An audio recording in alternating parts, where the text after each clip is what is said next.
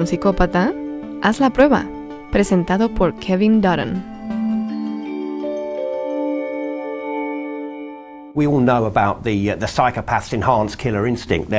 Todos sabemos que el instinto asesino en el psicópata aumenta, en sus antenas de vulnerabilidad finamente sintonizadas. Pero puede sorprenderte saber que hay algunas situaciones en las que los psicópatas son más expertos en salvar vidas que en quitarlas. Así que déjame darte un ejemplo de lo que quiero decir con eso. Imagina que tienes un tren y va por sus vías sin poder detenerse. En esa vía, cinco personas están atrapadas y no pueden escapar. Afortunadamente, puedes pulsar un interruptor que desvíe el tren por una bifurcación lejos de esas cinco personas. Pero hay un precio. Hay otra persona atrapada en esa bifurcación y el tren la matará en su lugar.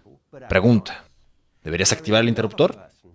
Ahora, la mayoría de la gente no tiene problemas para decidir qué hacer en esas circunstancias. Aunque la idea de apretar el interruptor no es precisamente agradable, la elección utilitaria, por así decirlo, matar solo a una persona en vez de a cinco representa la opción menos mala. Pero ahora déjame darte una variación. Tienes un tren incontrolable que va a toda velocidad por una vía y se va a estrellar contra cinco personas en la línea.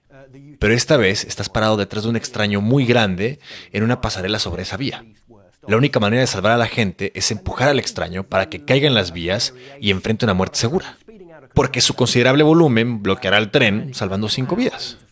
Ahora tenemos lo que podríamos llamar un verdadero dilema en nuestras manos, ¿ok?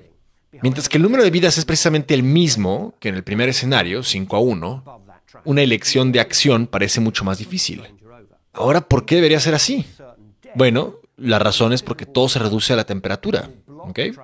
El caso 1 representa lo que podríamos llamar un dilema impersonal. Involucra esas áreas del cerebro, la corteza prefrontal, la corteza parietal posterior, en particular la corteza anterior para singular, el polo temporal y el surco temporal superior, un poco de neuroanatomía para ti, que es principalmente responsable de lo que llamamos empatía fría para el razonamiento y el pensamiento racional.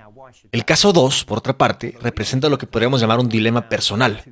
Involucra el centro de emociones del cerebro conocido como amígdala, el circuito de la empatía caliente, lo que podríamos llamar la sensación de sentir lo que la otra persona está sintiendo.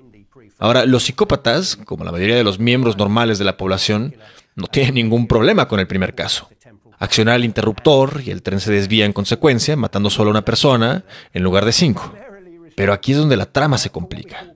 A diferencia de los miembros normales de la población, los psicópatas también experimentan pocas dificultades con el caso 2. Psicópatas sin dudarlo en un momento están dispuestos a tirar un gordo por las vías si eso se los ordenara un doctor.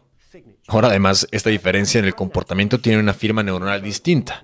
El patrón de activación cerebral, tanto en personas normales como en psicópatas, es idéntico en la presentación del dilema moral impersonal, pero radicalmente diferente cuando las cosas empiezan a ser un poco más personales. Imagina que quiero conectarte a un escáner cerebral, una máquina de resonancia magnética funcional, y que te presentará esos dos dilemas, ¿ok? ¿Qué observaría mientras intentas resolverlos? Bueno, en el preciso momento en que la naturaleza del dilema cambia de impersonal a personal, vería el centro de emociones de tu cerebro, tu amígdala y los circuitos cerebrales relacionados, la corteza media, aunque frontal, por ejemplo, se ilumina como una máquina de pinball. Sería testigo del momento, en otras palabras, cuando la emoción pone su dinero en la ranura. Pero en los psicópatas no vería precisamente nada.